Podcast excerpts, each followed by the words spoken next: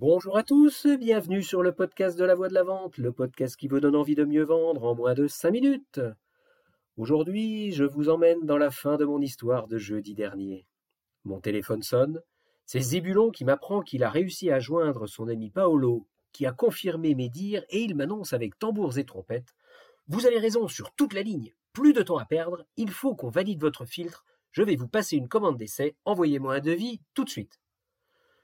N'ayant pas, lui et moi, la même compréhension de l'expression plus de temps à perdre, à mon grand désarroi, notre manège de réunion téléphonique va durer encore plusieurs mois, jusqu'au jour où je me décide à prendre le taureau par les cornes et à précipiter les choses.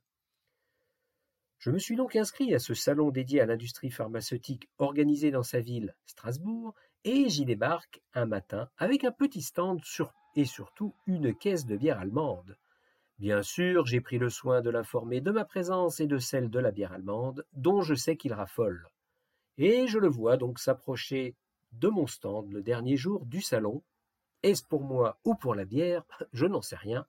Toujours est-il qu'il est là en approche et que c'est le moment pour moi de lancer mon offensive. Je me dirige vers lui, je le stoppe net de la main, et je le salue respectueusement en lui lançant crânement. La bière que j'ai fait venir d'Allemagne est vraiment excellente, mais elle se mérite. Et si vous acceptez de trinquer avec moi, vous vous engagez à me passer la commande de filtre d'essai que vous me promettez depuis des mois. Il me regarde, me sourit derrière ses petites lunettes, se dirige vers mon stand, s'assied, prend un des verres posés sur la table et il le tend vers moi pour que je le lui remplisse. On a trinqué, on a parlé de foot, et le lundi suivant, je reçois ma commande de filtre pour essai par fax. Après cet épisode, tout s'est mis en branle. L'objectif a changé. Maintenant, il me faut sortir de ma relation binaire établie avec Zébulon. Je dois convaincre les managers terrain que ma boîte est capable de relever le défi qualitatif, aussi bien au niveau produit que supply chain, et ce sur les quatre sites européens de l'entreprise.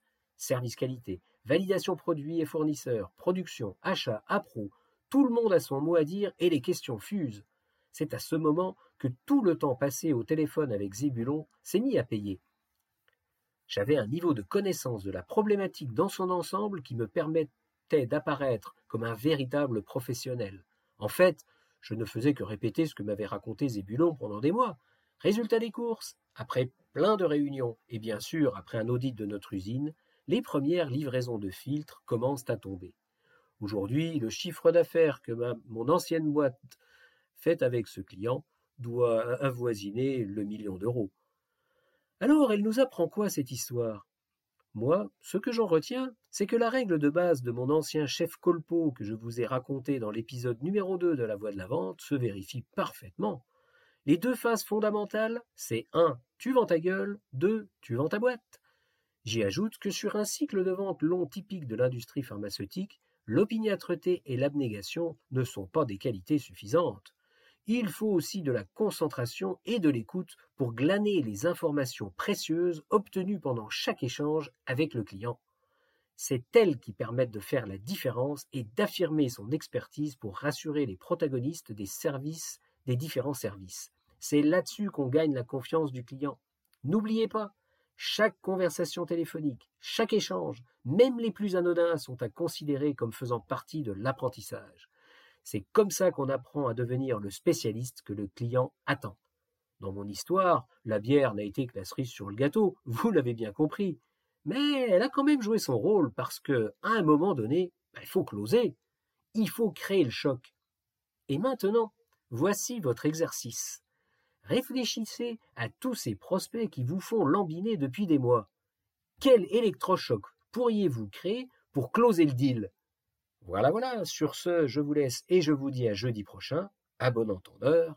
Salut